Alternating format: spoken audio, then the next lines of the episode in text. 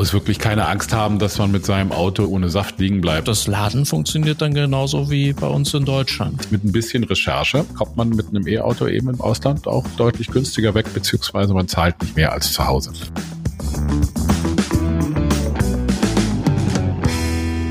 Hallo und herzlich willkommen zur neunten Folge von T-Online Ladezeit, dem Podcast rund ums E-Auto und alles, was man dazu wissen muss. Mein Name ist Don Dahlmann. Und mein Name ist Richard Gutjahr. Don und ich, wir sind Journalisten. Wir beschäftigen uns seit Jahren mit neuer Technologie, mit der Digitalisierung, mit Netzwerken, mit Autos und natürlich mit der Mobilität der Zukunft. Und in diesem Podcast, da wollen wir Fragen behandeln, die vermutlich jeder von uns hat, wenn man denn von einem Verbrenner zu einem E-Auto wechseln möchte. Also was muss man da alles beachten, wenn man sich ein E-Auto kaufen möchte? Und in dieser Folge stellen wir mal die Frage, was macht man eigentlich, wenn man in den Urlaub fährt. Also kann man sein Auto zum Beispiel einfach an jeder Ladesäule in Italien oder Schweden aufladen? Geht das? Gibt es da andere Stecker oder gibt es da Sachen, auf die man achten muss?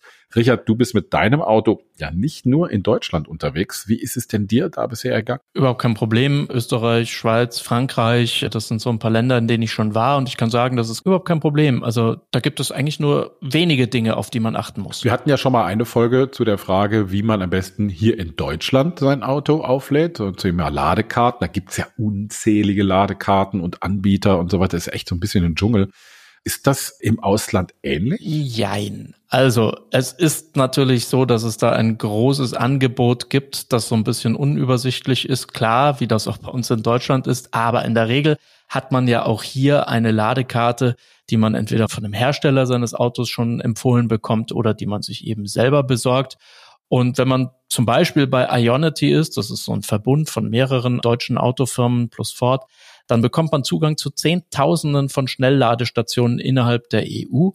Und das Laden funktioniert dann genauso wie bei uns in Deutschland. Karte an die Säule halten und los geht's. Genau, dauert auch genauso lang oder geht genauso schnell wie äh, überall auch. Strom fließt ja mehr oder weniger immer gleich, wenn das eine Schnellladestation ist.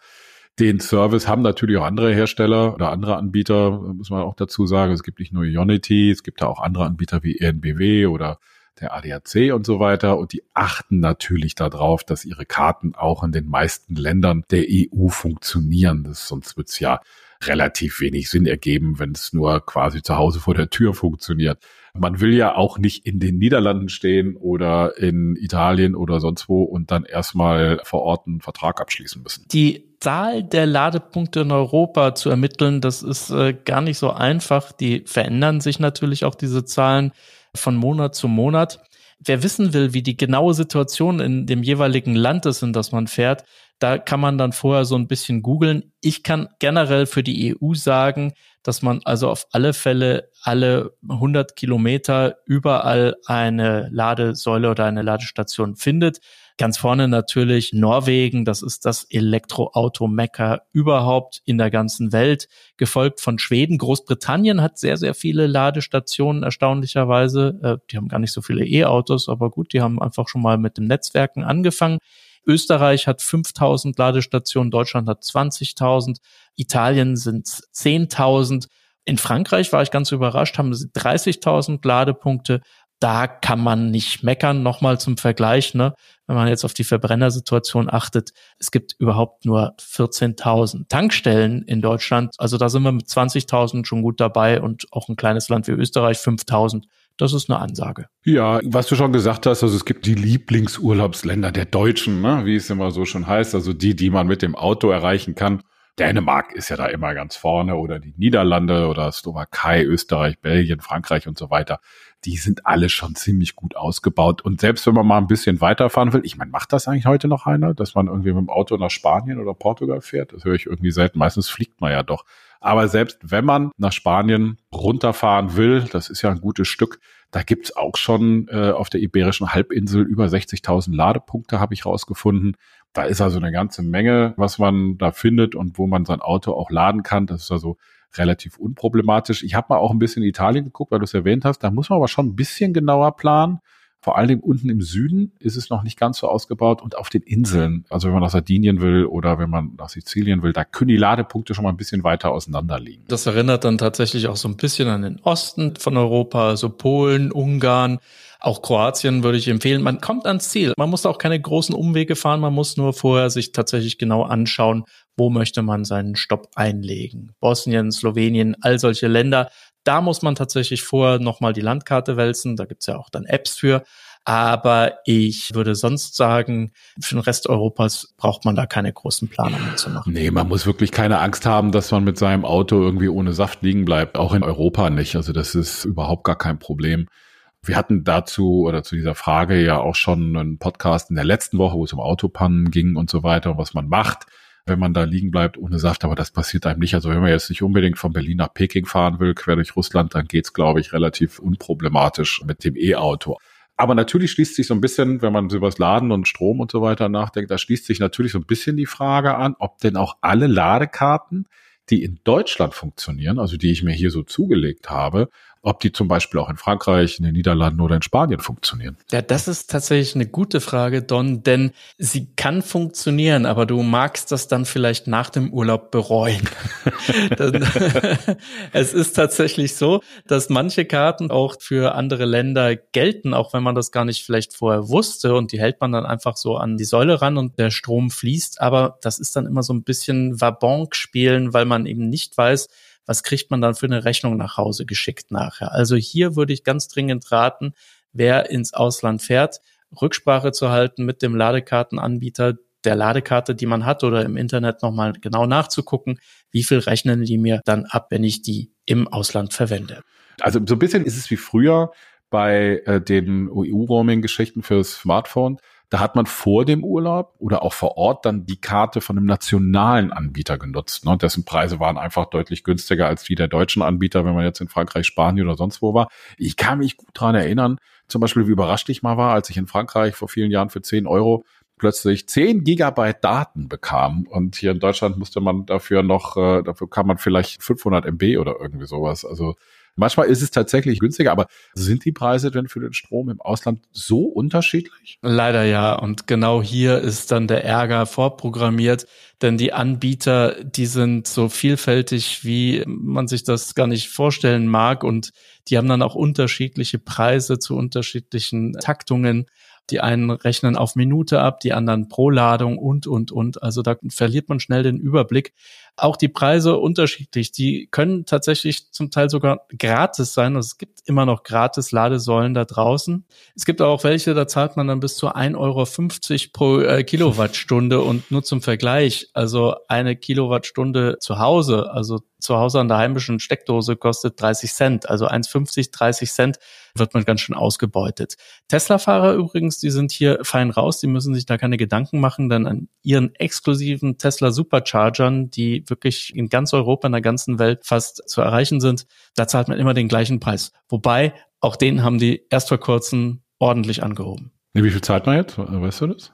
Weiß ich ehrlich gesagt gerade gar nicht. Das ist, das ist so praktisch, da achtet man gar nicht drauf, weil man guckt ja noch nicht mal mehr, sondern man steckt ja nur den Stecker rein, man hält da auch keine Karte hin, sondern das Auto redet mit der Ladesäule, die wissen ganz genau, welches Auto da lädt und dann kriegt man das einfach abgebucht von seiner hinterlegten Kreditkarte. Und weil das so einfach ist, weil man überhaupt gar keine Karte mehr hinhalten muss, guckt man da auch nicht mehr nach, wie teuer das gerade ist. Ist aber, glaube ich, insgesamt, das weiß ich, es ist ein bisschen günstiger oder es ist relativ günstig, zumindest hier in Deutschland. Jetzt im Ausland den Preis habe ich auch nicht. Die Tesla-Fahrer, die da viel unterwegs sind, die werden das sicherlich gut wissen. Es ist aber auf jeden Fall, wie gesagt, günstiger, als man denkt bei Tesla. Es ist also gar nicht so teuer. Aber es heißt für mich, wenn ich jetzt mit meinem Nicht-Tesla-Auto, ihr Auto unterwegs bin, ich muss echt richtig recherchieren.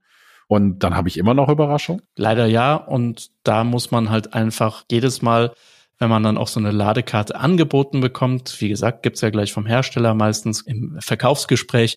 Das ist dann natürlich so ein Lockvogel-Ding, wo man dann schon gucken muss und ein bisschen recherchieren muss, soll ich die jetzt nehmen oder nicht doch die von einem anderen Anbieter. Aber wie gesagt, eine oder zwei Karten und mit denen kommt man dann auch gut auch im Ausland um die Ecke. Das stimmt. Und ich meine, man muss auch deutlich sagen, und ich finde, das ist wichtig, dass man in der EU an vielen Ladesäulen, anders als hier in Deutschland, einfach so mit der Kreditkarte zahlen kann. Also ich kann tatsächlich einfach ranfahren, Kreditkarte ranhalten und dann äh, kann ich bezahlen, ohne mich irgendwie anmelden zu müssen.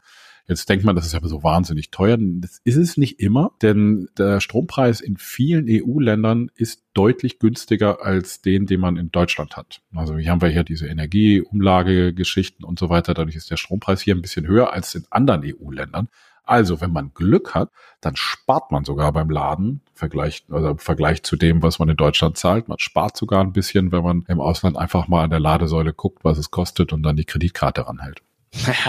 Abenteuer. Ich fahre einfach ja. mal mit meiner EC-Karte los und guck mal, ob ich bei der letzten E-Säule, die ich noch ansteuern kann, ohne dass mein Akku zur Neige geht, ob die dann meine EC-Karte nimmt. Nein, Don, bei allem, also ich bin ja immer für äh, Abenteuer zu haben, weißt du, aber ich würde wenigstens eine internationale Ladekarte würde ich noch im Portemonnaie tragen. Da ja, ist man ja. dann nicht so abhängig davon, ob das dann wirklich eine Ladesäule ist, die A, EC-Karte nimmt und B, auch funktioniert. Jetzt denken vermutlich viele, die uns zuhören, so, oh mein Gott, das ist aber kompliziert, da muss ich mal recherchieren, da muss ich mal gucken, dass die Karte funktioniert und so.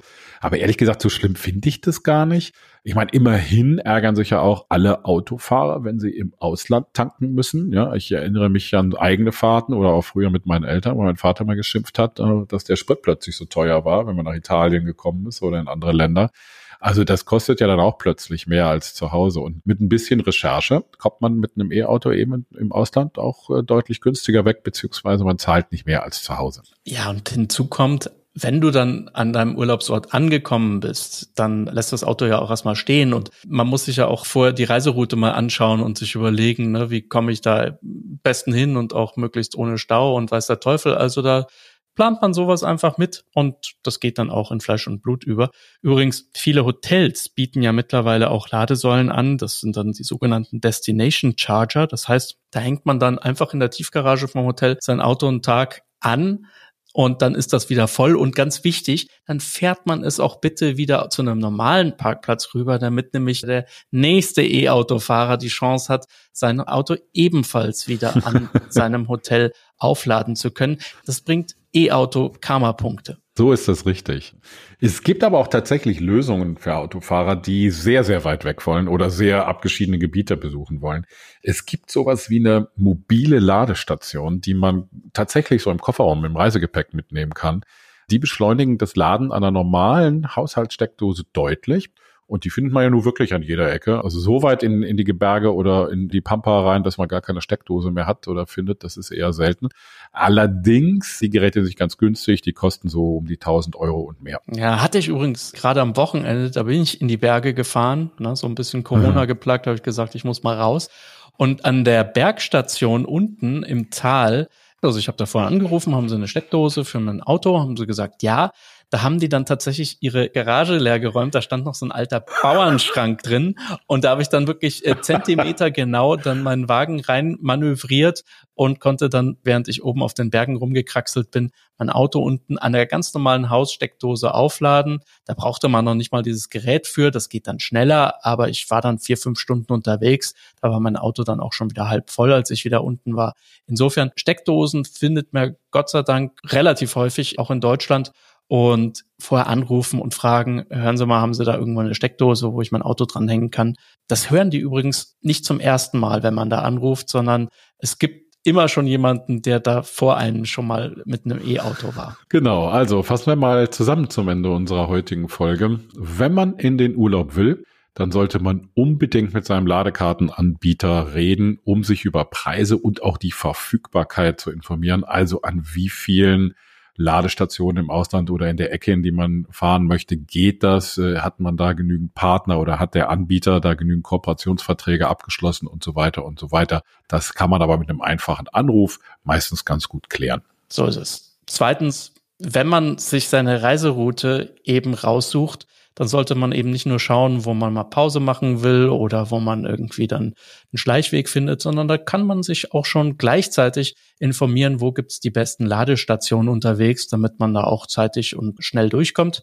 Und dafür gibt's Apps. Und zwar jede Menge Apps in den jeweiligen App Stores. Und da kann man dann sehr gut auch takten und sogar auch gucken, ob die jeweilige Ladekarte, die man hat, an der Ladestation, an der man laden möchte, auch akzeptiert wird. Ja, das hilft ja dann auch schon mal weiter. Ja, und drittens, wer dann wirklich ganz tief in die Pampa will oder irgendwie nach Lappland oder sonst wohin, wo es äh, schwierig ist mit der Stromversorgung, der kann tatsächlich überlegen, ob er eben diese erwähnte mobile Ladestation sich zulegt. Kostet, wie gesagt, noch mal ein bisschen was drauf. So teuer fand ich es jetzt nicht, aber damit kommt man dann eben auch in die abgelegensten Ecken der Welt und auch hilfreich ist natürlich tatsächlich, auch wenn man es nicht immer machen sollte, aber so für eine Notladung geht's immer, wenn man mal so 10, 20 Meter Verlängerungskabel im Auto hat, ist das wahrscheinlich auch nicht so schlecht, damit man dann nicht irgendwo steht und nachher ist das Kabel zu kurz und man kommt nicht weiter. Und wie immer, Don, der Strom kommt aus der Steckdose. Genau.